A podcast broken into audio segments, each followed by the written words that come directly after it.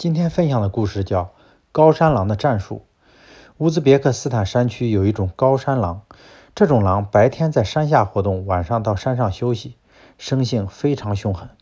可是它们也被当地人称为“幸运之狼”，因为它们常常在早晨下山的时候，轻而易举地遇到受伤的兔子或者野鸡等，饱餐一顿。有些人猜测，高山狼之所以幸运，应该是这一地区的动物种类非常丰富。而且数量众多，同类或者食物链间发生冲突的可能性增大，才让高山狼捡到便宜。这个猜测看似有点道理，仔细一想却有许多不合情理之处。一些动物爱好者携带了一些摄像器材进入深山，想彻底搞清楚高山狼为什么如此幸运。不久以后，观察人员先公布了一个令人吃惊的消息：高山狼身体经常带着伤回来。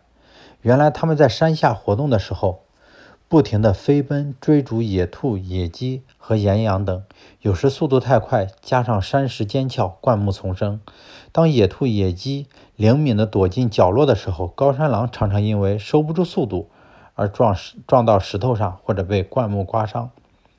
正是高山狼满山遍野的追逐，那些没有成为他们口中猎物的兔子或者野禽，也会吓个半死。更有些慌不择乱，在逃跑中受伤，半天缓不过劲来，稍有动静立即吓得趴在地上。第二天，高山狼还会沿着这个路线下山，因此他们会轻而易举地遇见昨天没有捕到的猎物。高山狼身体受到了很大的伤害，但是他们为明天得到食物打下了坚实的基础。人类何尝不是如此？有时候。幸福和幸运是需要付出代价的。